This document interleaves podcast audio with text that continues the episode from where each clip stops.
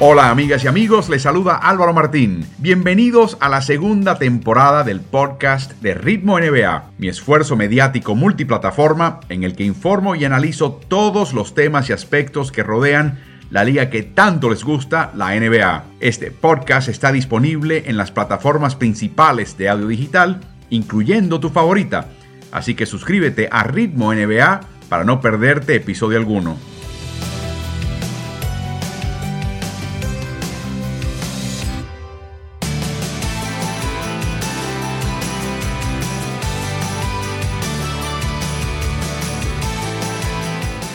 Al coach lo pueden seguir en las cuentas que ven en pantalla. En Instagram es arroba el coach C. Morales, arroba coach C. Morales solamente en Twitter.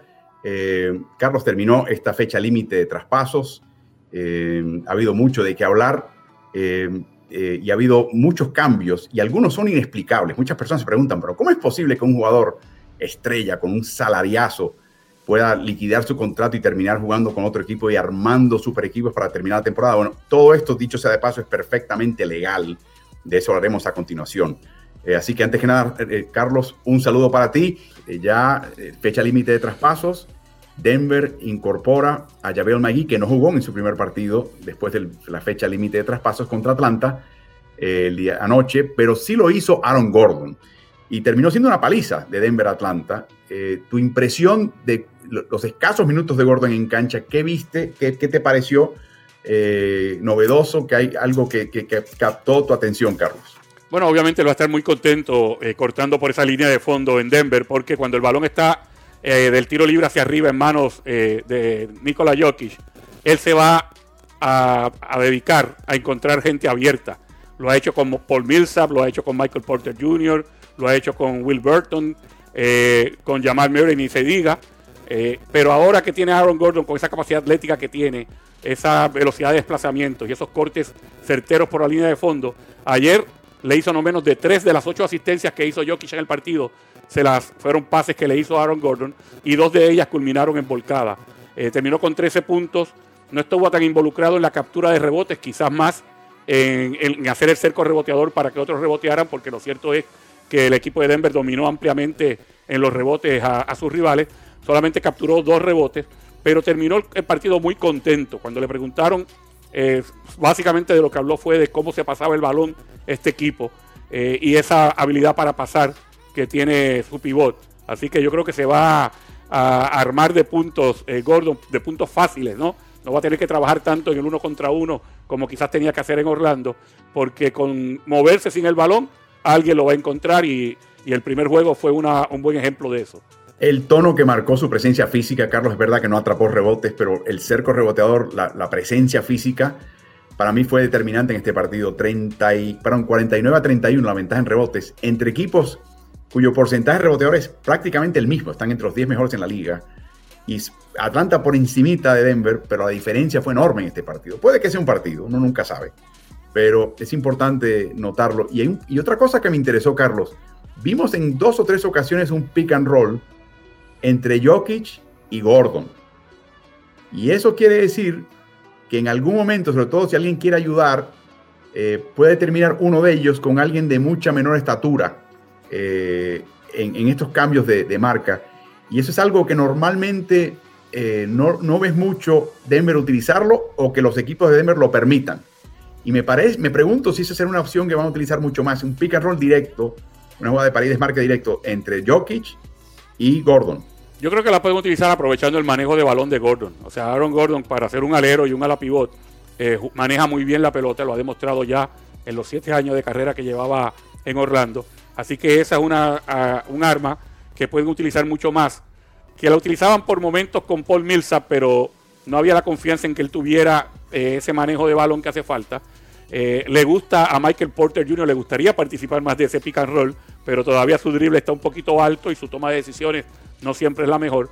Así que para cambiar, ¿no? Para que no sea siempre el pick and roll entre Murray y, Jokic, eh, o entre Facundo Campazo y, y, Jokic, de vez en cuando tener un alero que pueda, ya sea él ponerle el bloqueo a Jokic para que salga él mismo, o él tener el balón en las manos y que Jokic le ponga el bloqueo, eso como cambio de ritmo y como presentarle más dificultades a la defensa contraria, yo creo que pudiera ser una buena alternativa para ellos. Y hablando de Facu, Carlos, un momento en ese partido, creo que fue en la primera mitad, donde está Tony Snell, que es de los mejores tripleros que hay en la NBA hoy por hoy, está que arde en la punta, detrás de la línea de tres puntos, y se supone que Facu lo esté marcando. Pero te das cuenta que el único pase que tiene eh, Snell es a la izquierda, no me acuerdo quién es el jugador. Facu se retira y tan pronto ve que el pase va para allá, abandona a Snell antes de que Snell pase el balón y cierra lo que hubiese sido el pase de, salida, de descarga al, compañero de Atlanta de Snell, dejando a Snell totalmente solo. El resultado fue un Snell que este, quedó totalmente desorientado. Espera, espera, espera. Eh, no estaba pensando en tirar. Y ahora el, que me estaba marcando se me va a doble marcar a quien yo le quería pasar el balón. O sea, se toma unos riesgos que obviamente son calculados en el caso de Facu, que en la mayoría de las ocasiones le funciona. Me sorprendió que Snell no se levantase a, meter un triple, estaba totalmente desmarcado. Y, yo digo, contra uno de los mejores tripleros de la liga, hay que ver que Facu tiene sangre fría, ¿no? Y se toma unos riesgos que a él le funcionan. Es correcto. Y en ese, en ese caso, eh, él no solamente toma en cuenta esa lectura que él hace a veces, esa velocidad de pensamiento, donde a veces ya está pensando el próximo movimiento, sino la velocidad de desplazamiento que él tiene. O sea, donde va y cierra un tirador y de momento sale saltando para donde puede ir el pase, él, le saca mucho provecho a esa velocidad de desplazamiento eh, y así toca muchos balones y así desvía balones y, es muy valioso en el costado defensivo para su equipo, sin dejar de mencionar que ayer se fue 2 de 2 de la línea de tres puntos seis puntos y realizó cinco asistencias en el tiempo que estuvo en cancha, eh, cosa que ya nos tiene acostumbrados también, ¿no? No, la verdad que es que dentro de todos estos cambios te das cuenta de que su papel nunca va a disminuir, eh, solamente puede aumentar. Eh, pero eso es algo que, creo que aprecien la próxima que lo vean, la cantidad de riesgos, que aquellos que lo han visto con la selección argentina quizás se lo sepan ya de memoria, pero los que lo están viendo con Denver aprecien lo que mencionas, abandona su marca a veces, se va a donde él anticipa que vaya la jugada, se mete en el pasillo de pase a veces, toca balones. Cuando retrocede al jugador que le toca, puede que el pase vaya por ahí y él lo puede desviar. Es algo, ¿verdad? Yo creo que cuando el resto del equipo, el equipo contrario juega a damas, él está jugando ajedrez. Así eh, y es lindo verlo, así que vale la pena verlo. Continuamos con nuestra discusión de los cambios de fecha límite, Carlos, y vamos ahora a una pregunta de Horacio. ¿Consideran que si Brooklyn gana el anillo se podría por fin decir que la ofensiva gana campeonatos? Pregunta Horacio Carlos. Bueno, eso obviamente va a depender de cómo gane el campeonato Brooklyn si finalmente lo gana. O sea, si empiezan a ganar partidos 158 a 152 o 154, a lo mejor alguien podría decir, sí, definitivamente la ofensiva gana campeonato. Yo creo que va a tener que haber un, un toma y dame en cuanto a esto. O sea, yo creo que si bien es cierto que el potencial ofensivo de Brooklyn es inmenso, especialmente como se han ido apertrechando en las últimas semanas, no, hay, no es menos cierto que para ganar siempre hay que frenar al rival, siempre hay que ser capaz de los momentos cruciales de un partido, poder detener al equipo contrario y no dejarnos llevar en muchas ocasiones por esos marcadores abultados, que a lo mejor ganaste un partido 136 a 130, pero hay que ver qué pasó en esos últimos tres minutos. Si, si de esos 130 puntos ya el rival tenía 126 o 128 y en tres minutos lo que hicieron fue una canasta más porque tu equipo de verdad se eh, eh, enfatizó en cerrar defensivamente. Bueno, aún con el potencial ofensivo que tienen algunos equipos, tienen que defender para poder ganar partidos. Hay partidos de Brooklyn, Carlos, que parecen limpia parabrisas, el ritmo de juego de ambos lados, eh, bajo tormenta huracanada, ¿no? Están a millón yendo para arriba y para abajo. Yo veo muchos partidos de Brooklyn aquí viviendo en Nueva York y a mí la impresión que me da, Carlos, que hay una quinta marcha de este equipo defensivo. Que hay momentos que este equipo defensivamente se aplica, como no lo hacen el resto del partido, ¡ah! y te sorprende como, como televidente, como parte de la audiencia, y sorprende al rival. Y de hecho han ganado partidos cerrados contra grandes equipos, precisamente por eso, porque de repente en los últimos 6, 7, 8 minutos muestran una contundencia defensiva que no habías visto en todo el juego. Y, te ganan el partido. y hay que tener en cuenta también, Álvaro, que cuando uno va a playoff, ya es de todos sabidos que el ritmo de juego disminuye y que las posesiones son menos. Entonces los equipos tienen que moler más vidrio para ganar partidos y muchas veces es la defensiva la que da esa diferencia.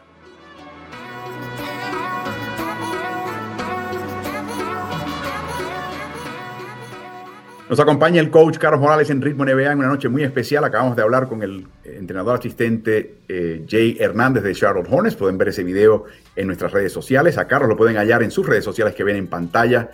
Eh, Carlos, vamos a, antes que nada a explicar un poquito este tema de lo que llaman la liquidación de contratos, transar un contrato. Solamente o típicamente se da con jugadores que tienen un contrato enorme, de muchísimo dinero, en un último año de su contrato, eh, que están eh, o fuera de la rotación, o el equipo está buscando otros lares, o ellos están descontentos con el equipo, algo está pasando que prefieren separarse.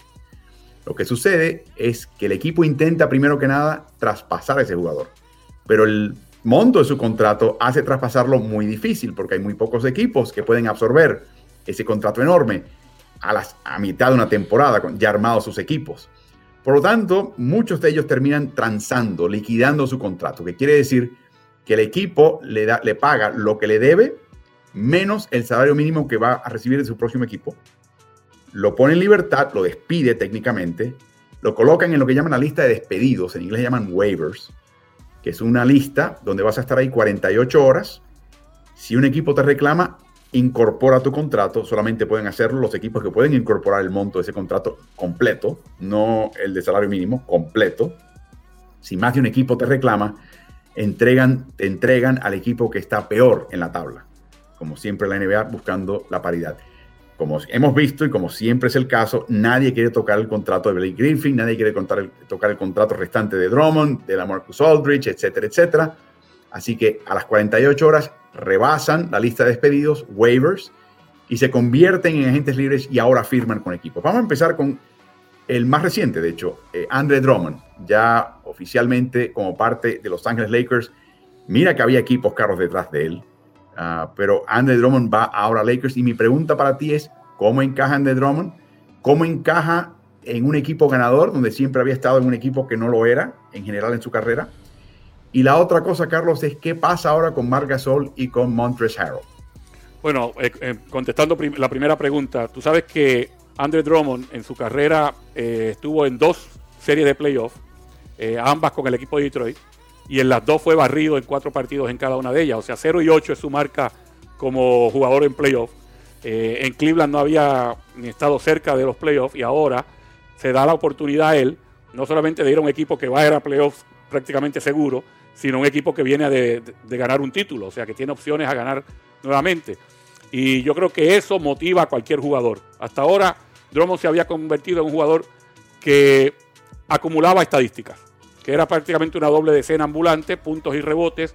Todos los años podías contar con eso, pero en equipos de, medio de la tabla hacia abajo. Ahora va a estar demostrando ese talento que tiene y ese potencial de ayudar a un equipo en un equipo ganador.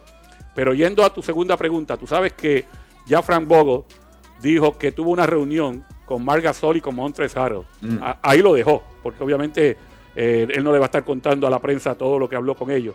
Pero mi experiencia como entrenador me dice que cuando tú vas a traer un jugador de la posición de otros dos y tienes que reunirte con estos dos, le estás haciendo saber cuál va a ser su papel de, ahora en adelante, el rol de cada uno de ellos. Y, y, teniendo en cuenta que usualmente no se juega con tres pivots en la NBA, a alguno de ellos, y sabiendo también que Anthony Davis cuando esté saludable, va a jugar de pivot por momento. Yo creo que uno de estos dos jugadores va a salir de la rotación. Lo que no te puedo decir en este momento es cuál de los dos va a salir de la rotación, porque los dos tienen fortalezas y debilidades. En este momento de su carrera, Montrell Harold tiene más fortalezas ofensivas que Marc Gasol, pero Marc Gasol sigue siendo mejor jugador defensivo que Montrell Harold. Y mejor pasador. Y mejor pasador desde el poste alto también. Entonces, son dos jugadores muy distintos y dependiendo de lo que valore más Frank Vogel, uno de ellos dos va a estar saliendo de la rotación casi seguro. Wow, así que estoy seguro que ambos van a estar revisando el, estado médico de Anthony Davis, porque la ausencia de Davis podría darle la oportunidad a ambos de jugar, aún si esté Drummond en cancha. Así que vamos a seguir eso muy de cerca. Eh, uno, habla mucho, Carlos, de que, de que a veces los equipos se sobrecargan de talento y crea situaciones que pueden crear ronchas dentro del equipo. Yo creo que un equipo LeBron James eso no va a pasar. Eh, Gasol es un veteranísimo. Harold no estoy seguro, porque ha tenido sus roces el año pasado con Clippers cuando las cosas iban mal. Él tendía a, ventilar eso en la prensa, en público, que eso nunca ayuda a un equipo. Pero ya veremos lo que pasa ahí, pero es interesante lo que hace. Y para mí, Carlos, es otra señal de que Los Ángeles no estaba satisfecho con lo que tenía y que también puede ser señal de que Anthony Davis, lo de él, puede que sea más serio, Carlos. Es posible, esa es una posibilidad. La otra es obviamente que Los Ángeles piensen que tienen cuando, cuando se recupere Anthony Davis y LeBron James tienen todo lo necesario, pero de momento ven cómo se siguen armando los rivales, eh, específicamente Denver Nuggets en su propia conferencia, eh, y en el otro lado como Brooklyn ha seguido eh, adquiriendo ¿no? talento de jugadores que quizás ya estén empezando a entrar en la curva descendente, pero que siguen siendo figuras de la NBA, como el caso de Blake Griffin y el caso más reciente de la Marcus. Continuamos con el coach Carlos Morales aquí en este streaming de lunes por la noche. Tenemos una pregunta de Leo Domínguez. ¿Qué opinan de la adquisición de Rondo por parte de los Clippers? Eso es un partido que nos tocó el sábado pasado a través de NBA League Pass, lo cual sugerimos que se suscriban. Carlos fue el choque entre Clippers en casa contra Philadelphia 76ers sin Joel Embiid. Sí, y en el caso de, Rondo, precisamente entramos en esa conversación durante la, transmisión y sabemos que es un jugador veterano, ganador, ganó en Boston, ganó el año pasado en los Lakers, los, rivales y los que van a ser sus nuevos compañeros los respetan en cuanto a la toma de decisiones, en cuanto a liderazgo, ¿no? Eh, y demostró el año pasado con los Lakers, aun cuando ya LeBron James era el base titular del equipo, porque estaba jugando como base bona fide, cuando LeBron iba a la banca o cuando LeBron regresaba del descanso, Rondo se quedaba eh, manejando el balón y le daba esa, esa eh, le quitaba responsabilidad sobre, de los hombros a LeBron para que pudiera hacer otras cosas. Eh, yo creo que esa es la función de un Rayon Rondo, que obviamente quizás en Atlanta no, no iba a llegar a ese, a ese nivel porque es un equipo que sí ha mejorado, pero que no está para estar optando por un campeonato. Yo creo que Rondo es ese, esa pieza que le hace falta a un equipo que piensa que ese es el paso para eh, adicional que hay que dar para ser campeón. Lo único que, voy a añadir, Carlos, es que tiene un problema en el aductor y no jugó en ese partido el, sábado en la noche. Y yo personalmente lo noto de sobrepeso. Eh, o sea que es posible que Rondo todavía le tome un tiempo, quizás el resto de la temporada regular, llegar a cierto nivel. Así que no me extrañaría si el impacto de Rondo no, no sea tan aparente, no sea tan claro desde un principio lo que sí, Carlos, hablamos también mucho de su personalidad, su experiencia, pero personalidad, su carácter. Eh, Kawhi Leonard y Paul George le van a tener que hacer caso a, a Rondo. O sea, lo respetan, pero también le van a dar a él su sitial. Y si él quiere ordenarlos de una manera, van a jugar con él de esa manera. Y probablemente sea lo mejor que le convenga al equipo, espero yo, tanto por el bien del equipo de Clippers como por el bien de Rondo, Kawhi y de Paul George. ¿Qué opinas? Yo creo que la, lo que hemos visto en, todo lo que va de temporada del equipo de los Los Ángeles Clippers es que tienen dos aleros muy talentosos que acaparan mucho la ofensiva, tienen el balón mucho en las manos, que la ofensiva en muchas ocasiones comienza y termina con ellos y que por momentos esa ofensiva parece anárquica. Si bien es cierto que es eficaz, es anárquica. Y es tan anárquica que eh, ya está demostrado que en el clutch no ha sido tan eficaz como en el resto de los 43 minutos de juego. Entonces, tener una persona para esos minutos finales que te arme la ofensiva y que decida dónde va cada cual, yo creo que es un plus. Y eso es lo que le va a dar Rondo. Y por eso es que tanto George como Kawhi eh, deberían, ¿no? ¿no? No podemos garantizar que va a ser así, pero deberían aceptar esas directrices de un veterano que ya ha demostrado que sabe ganar.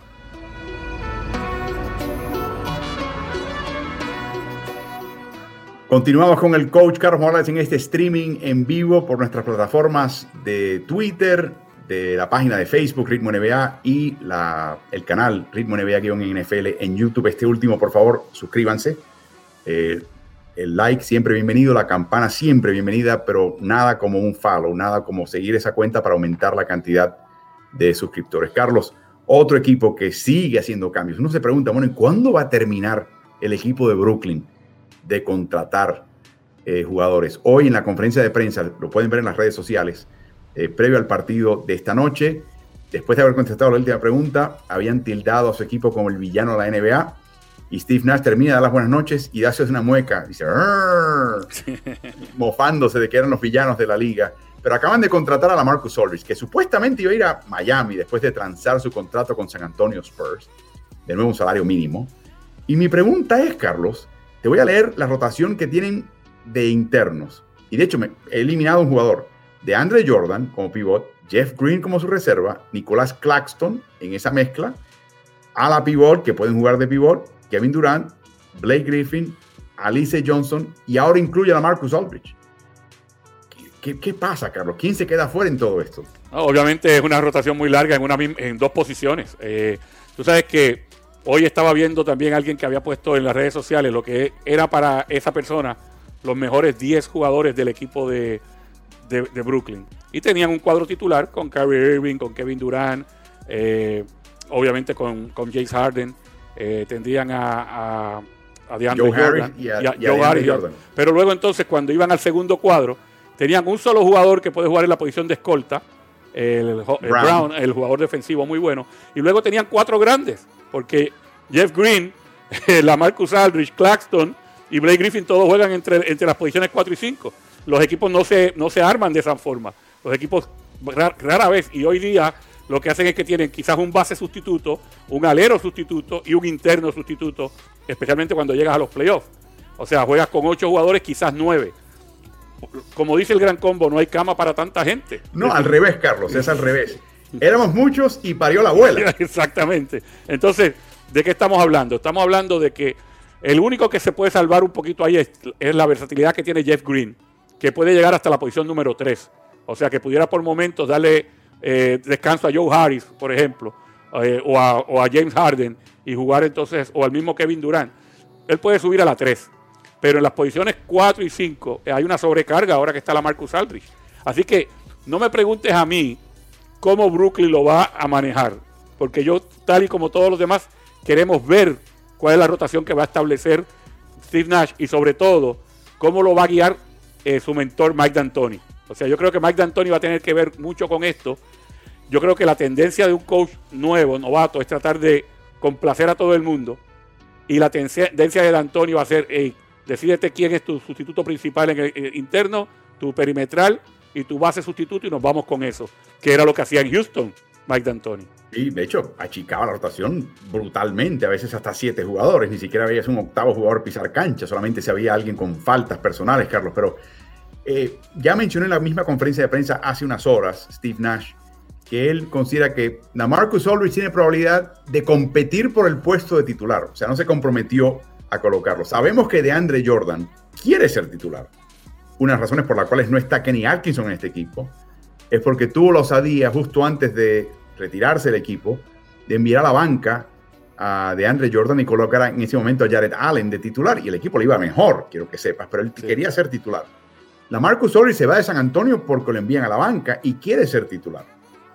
Eh, Blake Griffin, obviamente se puede ajustar a cualquier cosa, pero Blake Griffin viene a jugar y a contribuir a un equipo de campeonato. No puedes sacar a Jeff Green. Jeff Green es de los jugadores más valiosos que tiene esta franquicia. Entonces yo digo, o sea, llega un momento que te pasaste. Yo me pregunto a veces si Sean Mark lo que está haciendo es eliminando la posibilidad de que varios de estos señores terminen con un rival de la conferencia. Es posible, o sea, es, eh, sigues adicionando jugadores y de esa forma se los sustraes a posibles rivales. El caso particular de la Marcus Aldrich es que el equipo que se mencionaba era Miami y Miami es un rival directo de conferencia. Entonces tú dices, bueno, lo tengo acá. Si, Steve decide utilizarlo, perfecto, pero si no lo, utiliza, por lo menos se lo alejé al Miami Heat. Así que eh, esa puede ser una, razón para seguir adquiriendo eh, personal, pero lo cierto es que están adquiriendo mucho personal de la misma posición. Y eso rara vez funciona, Álvaro. Específicamente lo que mencionaste, tanto la Marcus Aldridge como eh, DeAndre Jordan, los dos quieren titularizar. Ahí. Dos y, la, misma cueva. La Marcus pudiera, pudiera ir hasta la posición 4, pero ¿sabes qué? En la 4, cuando ellos estén saludables, hay un señor que se llama Kevin Durant, que creo que tiene una posibilidad mayor, una pequeña posibilidad mayor de ser titular que, la Marcus Aldridge. Yo creo que el triple de Durant es un poquito mejor que el de la, Marcus Aldridge. Definitivamente. Así que veremos qué pasa ahí, pero para eso están pagando a Steve Nash los billetes largos, Carlos. Eh, le van a salir tantas canas antes de que termine esta temporada sin embargo, no hay duda, Carlos, que también esto convierte, si a menos de que esta dinámica se torne en algo nocivo y, verdaderamente perjudique a este equipo, Brooklyn es el equipo a vencer en la NBA y te das cuenta por las movidas que ha hecho Los Ángeles. Los Ángeles está respondiendo a un trabuco. Correcto, eso, eso casi siempre habla más del, equipo que tienes en ese momento, más que las adquisiciones, lo que empiezan a hacer los rivales, porque empieza, no sé, no sé si entrar en desesperación o en pánico, pero sí en preocupación. Entra en una preocupación porque este equipo se está armando hasta, hasta los dientes y yo no puedo hacer menos que eso. Y yo creo que algunas respuestas que hemos visto de parte de Denver, de parte de Clippers, de parte de Lakers, eh, responden a lo que ha podido adquirir en las últimas semanas eh, Brooklyn Nets. Y pasando a un último tema, Carlos, en, este, en esta tendencia de transar y liquidar contratos abultados de veteranos en su último año de contrato, hubo una, una, transacción que no se dio, que verdaderamente sorprendió y fue la de Al Horford, dominicano, en Oklahoma City Thunder. Le quedaba este año, le quedaba un año más en su contrato el año que viene, a 26 y medio millones de dólares restantes. El equipo, recuerden, ya había traspasado a George Hill, nunca quiso jugar con ellos Trevor Ariza, que muy bien pudo haberlo hecho si quería eh, Al Horford, si, se hubiera puesto de esa manera, eh, pero no, decidió jugar, quería jugar, quería que lo vieran los otros equipos de NBA. Tuvo una temporada mucho más eficiente que las últimas dos o tres, definitivamente mejor que el año pasado en Filadelfia. Llega a esta fecha límite, no lo traspasan, Carlos, y la noticia llega al día siguiente que él va a permanecer con el equipo, va a acompañar al equipo, no va a jugar, sin embargo, un minuto más, y que el equipo iba a buscar la manera de traspasarlo a otro equipo al cierre de esta temporada. ¿Cómo reaccionaste cuando escuchaste todo esto? Esto es totalmente inusual, esto es atípico. Eh, lo típico en, este, en estos casos es lo que pasó con Drummond, es lo que pasó con la Marcus Aldrich, es lo que pasó con Blake Griffin. Cuando la franquicia y el jugador deciden que ya no van a estar más juntos, tú le dices, mira, no juegues por un tiempo, vamos a hacer todas las gestiones para cambiarte. Si no te podemos cambiar, vamos a comprar tu contrato para que tú puedas quedar libre, ir a, ir a donde el equipo que tú prefieras, pero obviamente quizás preferiblemente un, equipo que pueda ser contendiente al campeonato. Eh, y eso es lo que pasó con esos jugadores. Con Al Horford, lo que está pasando es casi lo contrario. Lo estás manteniendo en el equipo. No le diste en ningún momento el licenciamiento, no lo pudiste cambiar. El jugador va a seguir cobrando. Eh, quizás sirva de mentor eh, a, los jugadores jóvenes. Este es un equipo que está lleno de figuras jóvenes, de jugadores que están con hambre de, lucir. Eh, como mencionaste, acompaña al equipo, pero no va a estar jugando. Posiblemente estará entrenando para ayudar a esos jugadores jóvenes. Esto es una situación bastante atípica. Me pregunto qué tendría que decir la Asociación de Jugadores en cuanto a esto. Eh, porque finalmente de lo que estamos hablando es de que al jugador le gusta jugar. O sea, a menos que sea un jugador que esté en su último año y esté pensando retirarse, yo no creo que ese sea el caso de Al Horford. Ni eh, usualmente un jugador no aceptaría este tipo de acuerdo. Y sin embargo, Al lo está aceptando, aún sabiendo que todavía le queda un año más de, contrato el año que viene, que va a tener que ser con otro equipo, obviamente. Hay, todo tipo de situaciones que, se enfrentan acá y que no sabes eh, explicarlas. Por ejemplo, si jugás en un equipo como este de Oklahoma City, que obviamente ha tirado la toalla y, se ha deshecho, de todos sus veteranos, ¿no? No está aspirando a nada más allá de desarrollar jugadores. Siempre existe el riesgo de que se pueda lesionar eh, y en ese momento complicar un posible traspaso. Quizás sea una cautela extrema de parte de ambos bandos. No, no, no, no me juegues más, porque si te me lesionas, ahí sí que no te podemos traspasar. Y me pregunto, Carlos, de verdad, ¿por qué no pudieron llegar a un acuerdo económico para separarse? Y me pregunto si había algún tema fiscal dentro del equipo de Oklahoma City, decir, mira, ¿sabes qué? No podemos, no podemos. El tema es que va a estar con el equipo muy gallardamente, le ofrece lo que mencionas, él dice, quiero estar aquí para apoyar y desarrollar a los chicos que me reemplazaban y me apoyaban cuando yo jugaba como titular para este equipo. Eh, y yo creo que le queda mucho en el tanque Al. No sé tú lo que pensarás. Yo lo veo jugando muy bien. En Filadelfia no encajó en el esquema Aquí lo utilizan mucho mejor y, para eso quería eh, colocar una gráfica que habíamos elaborado, Carlos, de cara a la temporada siguiente, 2021-22. ¿Y qué equipos van a tener espacio en el cupo salarial y qué equipos no lo van a tener? A la izquierda, los que lo tienen. Un equipo como New York Knicks le encantaría tener al Horford, a mí me parece, en su posición. El Thunder lo acaba de dejar ir, elimínenlo. No estoy seguro de San Antonio. No estoy seguro de Toronto tampoco, porque ahí tienen a, varios, tienen a Siakam, tienen a Boucher, tienen a varios en esa posición. A mí me parece que Charlotte también sería un destino muy donde, que, donde podrían utilizarlo a él y ni hablar el hecho, Carlos, de que estuvo eh, de compañero de equipo Gordon Hayward y los dos son del mismo corte de jugador, ¿no? A la derecha los equipos que ni en sus sueños pueden eh, traer a Al Horford con el monto de contrato existente, Carlos.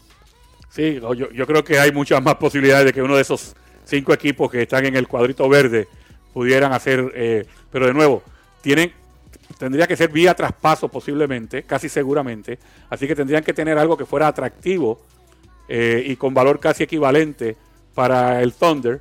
Eh, y cuando digo uno de esos cinco equipos, de entrada hay que descartar al Thunder, así que uno de esos cuatro equipos, aparte del Thunder, pudiera ser el destino de Al Horford. Pero regresando a lo que estaba mencionando anteriormente, a mí lo que me llama la atención es que el jugador haya aceptado este tipo de acuerdo. Porque un jugador, a menos que esté lesionado, a menos que esté, eh, cuando un jugador está saludable, lo que quiere es jugar. Los que han aceptado estar dos y tres semanas y casi un mes como estuvo Drummond fuera, es porque le dijeron, no, es que te estamos cambiando. Como te estamos cambiando o te estamos dejando ir, por eso es que vas a estar fuera todo este tiempo. Ese no es el caso de Al Horford y estamos en plena temporada y el jugador que está activo quiere mantenerse activo. Así que a mí me sorprendió por todos lados que al aceptar este tipo de acuerdo. O sencillamente, Carlos, había una promesa de un traspaso, había algo arreglado y a ultimísima hora se cayó. Y eso pasa también en la bueno, NBA. Pues, pues póngame a jugar ahora que el cambio no se dio. O tránsenme, ¿no? Una de dos. Exactamente. Así que algún día nos vamos a enterar cuando saque su biografía. Espero un poquito antes al Horford. Por el momento, Carlos, me voy despidiendo de ti. Te deseo mucho éxito en las transmisiones de Westwood One, sábado y lunes, eh, donde vas a narrar la semifinal, el Final Four y también la gran final del baloncesto universitario estadounidense para la cadena Westwood One de radio en los Estados Unidos. Lo vas a hacer en español, obviamente. Y les recordamos que estaremos con ustedes el próximo martes 6 de abril, no lunes, martes, en nuestro próximo streaming en vivo de la NBA. Así que buenas noches, Carlos. Una linda noche.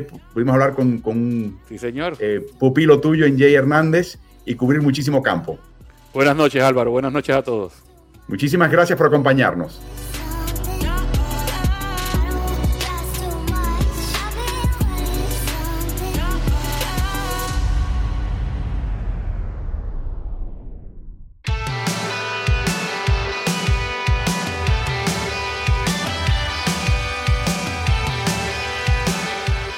Si te gusta el contenido de nuestro podcast, te pido que te suscribas y nos des buenas calificaciones.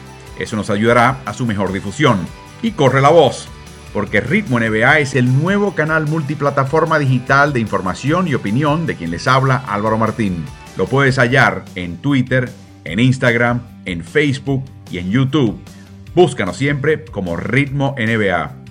También tenemos nuestro newsletter, que es gratuito y cada semana llega a la bandeja de entrada de tu correo electrónico. Suscríbete en smartsports.com. S-M-A-R-T, Smart, S-P-O-R-T-S, Sports, smartsports.com. Hasta el próximo episodio.